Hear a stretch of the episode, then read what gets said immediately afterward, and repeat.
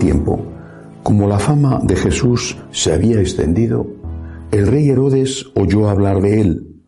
Unos decían, Juan el Bautista ha resucitado de entre los muertos y por eso las fuerzas milagrosas actúan en él. Otros decían, es Elías y otros, es un profeta como los antiguos.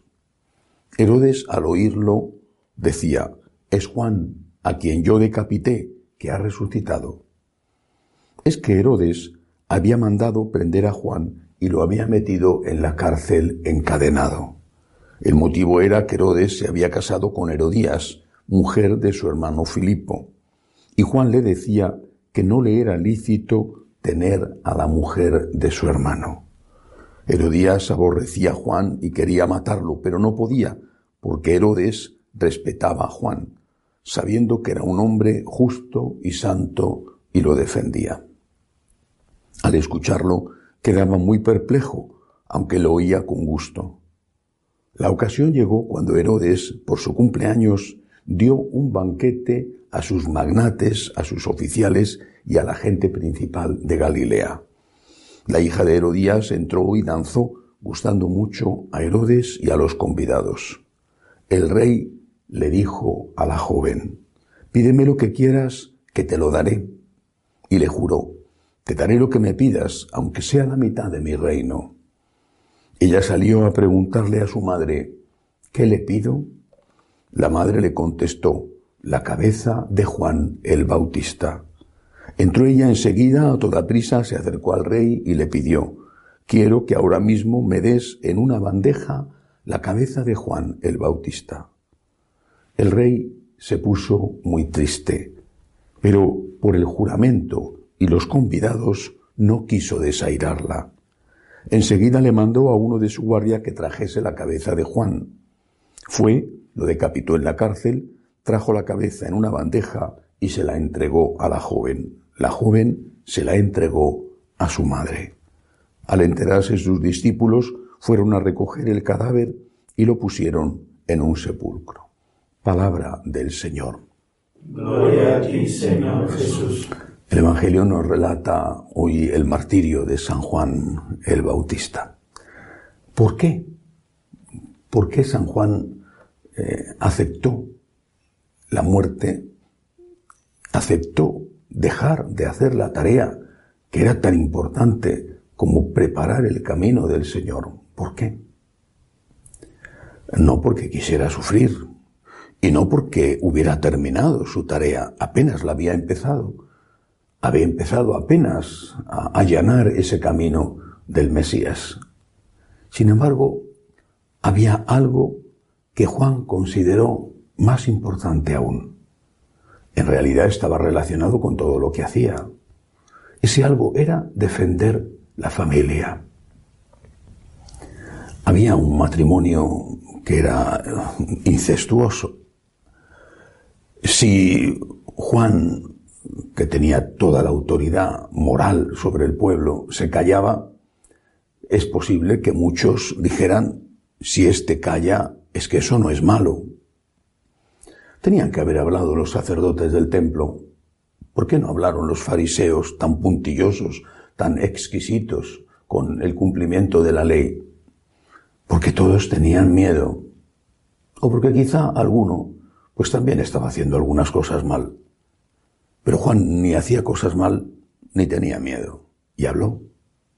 Y le costó la vida de una manera cruel a manos de una mujer vengativa, una mujer que terminó con la propia ruina y con la ruina de su, de su segundo marido, porque primero le había instado a separarse de la anterior esposa que tenía, que era nada menos que la hija del rey de los nabateos de la ciudad de Petra, que por supuesto le atacó y tuvo que intervenir Roma para defenderle y luego le instigó a que se tomara las posesiones de su hermano y eso provocó la ira del emperador Claudio que le mandó al destierro y murieron ambos, Herodes y Herodías murieron en el destierro.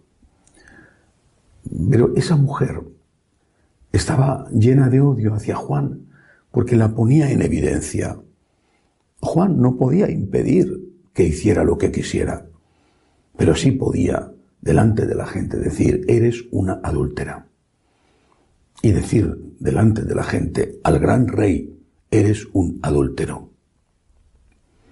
Podían hacerlo, lo estaban haciendo.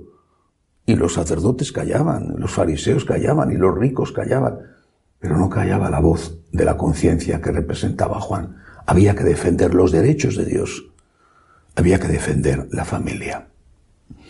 Esto que pasó hace dos mil años, esto sigue pasando hoy.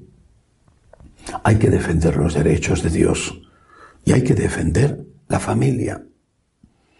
Hace muchos años leí eh, una frase de Eliot, el, premio Nobel, el autor de un libro exquisito que yo recomiendo, Asesinato en la Catedral, la muerte de Santo Tomás Becket.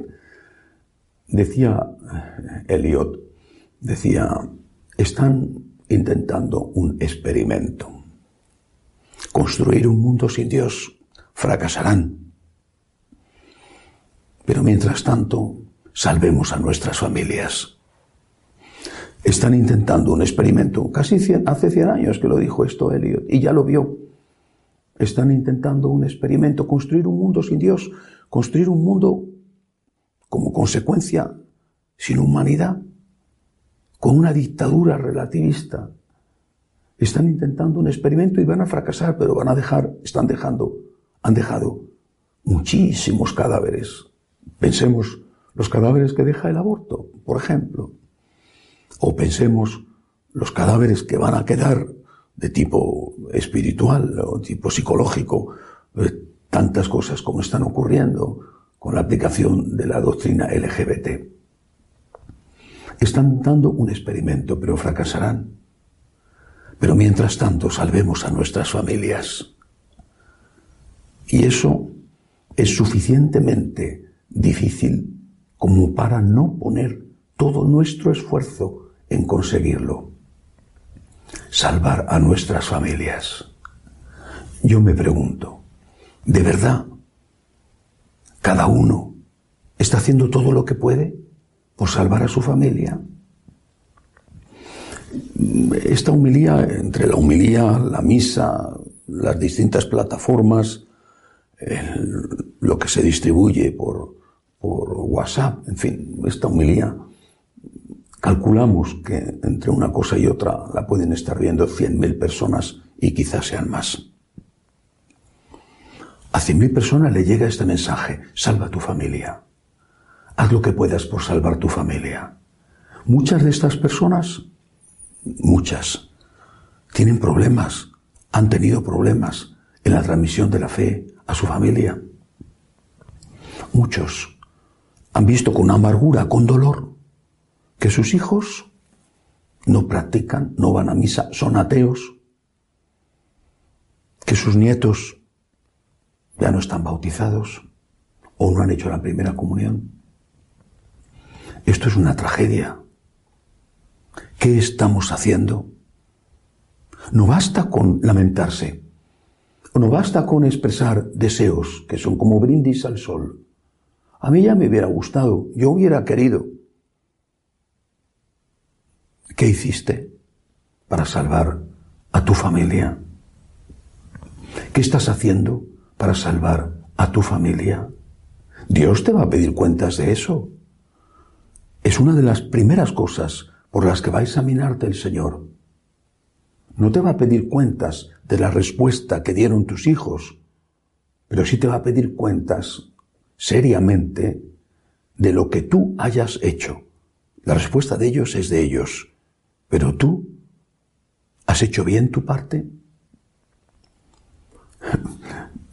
me llama la atención y me duele mucho que ofrezcamos un programa de formación para adultos de 10 años, cinco de los cuales son de estudio de la Biblia. Que ofrezcamos cinco años de catequesis para niños Cinco años de catequesis para adolescentes. Y mucha gente ha respondido, responde, pidiendo esa formación que es gratis, que es online.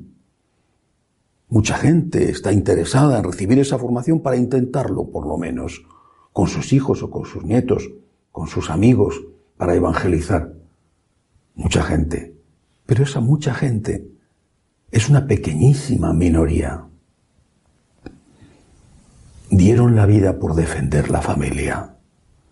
no solamente San Juan Bautista. Pienso en Santo Tomás Moro, por ejemplo, que se negó a aceptar el divorcio del rey. Y tantos otros dieron la vida por defender la familia. ¿Y tú? ¿Te limitas a quejarte, a lamentarte, a decir, ay, qué pena me doy a mí mismo? Pues examina tu conciencia, porque a lo mejor eres culpable, no de lo que no hiciste porque nadie te enseñó, porque no había recursos, porque no sabías, sino de lo que no haces ahora, porque por pura y absoluta pereza no quieres ni siquiera intentarlo. Defender la familia hoy es una parte esencial de la evangelización. Y yo no quisiera encontrarme delante del juicio de Dios con las manos vacías, no por no tener éxito, sino por no haber ni siquiera intentado con todas mis fuerzas que esas personas que dependen de mí tengan lo más importante, la fe, una fe que me dieron mis padres y que yo tengo el deber de transmitir. Que así sea.